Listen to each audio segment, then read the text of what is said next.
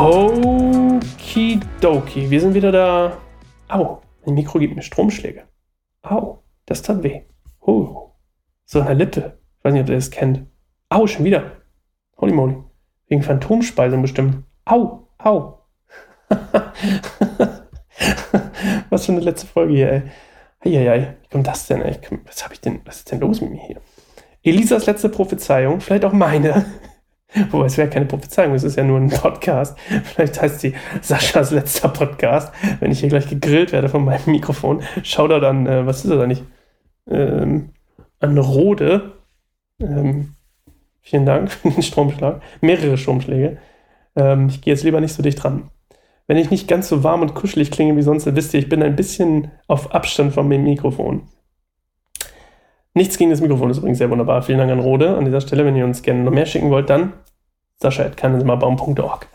So, also 2. Könige 13, 14 bis 25. Und ähm, bevor wir irgendwas machen, lesen wir es erstmal. Als Elisa bereits an der Krankheit litt, die zu seinem Tod führen sollte, besuchte ihn König Joasch von Israel und weinte um ihn. Mein Vater, mein Vater, du Streitwagen und Wagenlenker Israels, klagte er. Und ich habe mir gedacht, für die letzte Folge übrigens, ähm, machen wir das so, dass ich Teile lese und dann mit euch durchgehe, weil es ist sehr, sehr viel. Also, Elisa hat eine Krankheit, die ihn töten wird. Und ähm, aus Respekt und Anstand für das, was ähm, Elisa alles für, für Israel ge ge getan hat, unter anderem ja den äh, Großvater von Joasch von Israel quasi überhaupt erstmal zum König ähm, befähigt ist falsch, aber ihm quasi die Message überbracht, dass er König sein soll, ähm, weint er um ihn. Und dass dieses Weinen drückt auch so ein bisschen aus, naja, Joasch folgt zwar den Wegen Jerobeams, also dem Götzendienst und der Sünde, aber er ist trotzdem nicht ganz weg von, von Jahwe, also von Gott. Und wie gesagt, aus Achtung vor Elisa stattet er halt ihm einen Besuch ab auf seinen, in seinen letzten Tagen und er weint auch deswegen, weil er voraussieht, was für ein ungeheurer Verlust und ähm, der Tod Elisas für Israel bedeutet, weil Elisa, äh, Elisa, genau, Elisa, Elisa war halt einer der Gründe, warum es überhaupt immer mal wieder bergauf ging. So. Und dann nennt er ihn mein Vater, mein Vater. In dem Fall ist das halt, er sieht ihn so wie so ein, ja, wie so eine Vaterfigur. Natürlich ist es nicht sein Vater, aber so wie so eine, Vaterfigur, die, die halt, Väter waren ja auch damals, äh, heute nicht mehr so, weil sie ihren Job nicht gut machen, aber damals waren Väter noch krasser, so kulturell geprägt, ähm, Vorbilder und ähm, ja, gestandene Persönlichkeiten, die man einfach Respekt gezollt hat. Und das kam auch aus echter Demo, dieses mein Vater. Und ähm, dann sagt er, das ist das, finde ich geil, du Streitwagen und Wagenlenker Israels. Und falls euch das bekannt vorkommt, dann geht gerne mal in, zurück in 2. Könige 2, Vers 12. Das sind nämlich die gleichen Worte, die am Ende von Elias äh, fallen, als er quasi in den Himmel aufsteigt und äh, in, in Anführungszeichen entrückt wird, oder nicht in Anführungszeichen. Und das drückt das aus, dass, dass ähm, Joasch hier verstanden hat, dass Elisa und dann eben dementsprechend hinter ihm Gott die eigentliche Verteidigung und Macht für Israel waren, also gegen die Feinde Israels. Also er ist quasi so ein bisschen so zusammen mit Gott so das, das der Schutz Israels, der Patron sozusagen. Okay. Deswegen unterbreche ich auch, weil es immer so ein paar mehr Sachen sind. Ne? Und ich will nicht immer eins durchlesen und dann wieder durchgehen. Das ist ein bisschen blöd. So, dann geht's weiter. Elisa befahl dem König von Israel, spann den Bogen. Der König legte seine Hand an den Bogen und Elisa legte seine eigenen Hände auf die Hände des Königs. Dann befahl er, öffne das Fenster nach Osten. Der König öffnete es. Schließlich sagte er, schieß, und der König schoss den Pfeil ab. Da prophezeite Elisa, das ist der Pfeil der Rettung des Herrn. Er bringt den Sieg über Aram, denn du wirst die Aramäer bei Afek endgültig besiegen. Nun nimm die übrigen Pfeile und schlage sie auf den Boden. Der König nahm sie und schlug dreimal damit auf den Boden. Dann hörte er auf. Da wurde der Mann Gottes sehr zornig auf ihn, mit ihm. Und da machen wir kurz einen Punkt. Bogen und Pfeile symbolisieren, also er sagt, nimm den Bogen, lege einen Pfeil an oder spann den Bogen. Bogen, der Bogen symbolisiert die Stärke und der Pfeil symbolisiert den Sieg. Und den soll, wird Gott Joasch geben Und dann sagt er auch, öffne das Fenster nach Osten, also Richtung Aram, und schieße Richtung Aram. Und dann sagt er, und der König schoss den Pfeil, da prophezeite Elisa, das ist der Pfeil der Rettung des Herrn, also der Sieg. Er bringt den Sieg über Aram, denn du wirst die Aramäer bei Afek endgültig besiegen. So, das ist klar. Dadurch, dass Joasch quasi den Bogen in die Hand nimmt, so wie er, wie er prophezeit wurde, beziehungsweise ihm befohlen wurde, ähm, sagt er, okay, ich bin bereit, Werkzeug Gottes zu werden, um die Aramäer zu, zu besiegen. Dann legt er die Hände auf die Hände und das symbolisiert, also er legt hier, ne, die, wo steht's, wo steht's, wo steht's? Elisa legte seine eigenen Hände auf die Hände des Königs. Das symbolisiert so ein bisschen, dass die Macht des Königs von Gott und durch seinen Propheten kommt. Also dadurch, dass Elisa quasi seine Hände auf, auf die Hände des Königs legt, kommt quasi die Macht von Gott durch Elisa auf den, auf den König. Wie gesagt, und äh, Joasch akzeptiert eben durch das Aufnehmen des Bogens, dass er das Gottes Werkzeug ist. Und äh, Bogen steht für Stärke, Pfeil steht für den Sieg. Und dann kommt das Spannende. Ähm, er schießt den Pfeil und nimmt quasi den Sieg entgegen. Dann sagt er auch, ähm, das ist der Pfeil der Rettung des Herrn. Er bringt den Sieg über die Aramäer bei Armbömer. Und dann sagt er, nun nimm die übrigen Pfeile und schlage sie auf den Boden. Auf den Boden schlagen ist hier eher nicht gemeint, er soll die Pfeile nehmen und auf den Boden werfen, sondern er sollte noch auf den Boden schießen. Und er schießt dreimal auf den Boden. Und dann wird Elisa sauer. Und jetzt erfahren wir warum. Du hättest fünf oder sechsmal auf den Boden schlagen sollen, rief er.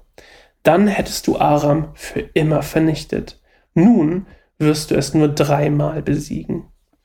Das heißt, jeder Pfeil hier, der geschossen wurde auf den Boden, stand für einen Sieg in einer Schlacht. Hätte er also alle Pfeile genommen, und in dem Fall fünf oder sechs Mal auf den Boden geschossen, dann hätte er die Aramäer für immer besiegt. Nun wird er nur dreimal die Aramäer besiegen in einer Schlacht, weil er nur drei Pfeile geschossen hat. Und der Hintergrund dahinter ist, dass das ist das, was wir quasi auch aus anderen, ähm, aus Chroniken zum Beispiel erfahren oder auch, auch, über seinen Charakter, durch die, auch dieses Geteilte. Deswegen war es so interessant, dass er, äh, oder es ist so wichtig zu wissen, dass er eben nicht nur den Wegen ähm, von, von Gott folgt und deswegen auch weint, sondern dass er eben auch auf den Wegen Jerobiams unterwegs ist, also den Götzendienst vertraut. Gott, ähm, jo, Joasch von Israel vertraut Gott nicht zu 100 Prozent und nicht im Vollkommenen. Und wahrscheinlich hat er sich gedacht, ach, wie oft ich da jetzt in den Boden schieße, ist auch egal. Ähm, vielleicht, zumindest ist das eine Auslegung, die ich gehört habe oder gelesen habe. Es ist, ach, ist ja egal, wie oft ich schieße. Ähm, ich schieße nicht alle Pfeile in den Boden, ich gewinne schon, ich habe ja Gott jetzt hinter mir. Und diese bisschen Arroganz und vielleicht auch dieses Selbstverständnis oder dieses, was weiß ich, ähm, nicht ganz Vertrauen in Gott, sorgt dafür, dass er nur drei Siege mit, wie gesagt, drei Pfeilen holt, anstatt dass er immer an den Boden schießt, alle Pfeile, die da waren. Und ähm, vielleicht auch so ein bisschen sein Stolz bricht und dann Aram völlig vernichtet. Und das wird sich dann später auch noch rächen. Und ähm, ja, wo haben wir es denn? Wo waren wir später? Achso, nun wirst du es nur dreimal besiegen. Okay. Vers 20. Dann starb Elisa und wurde begraben.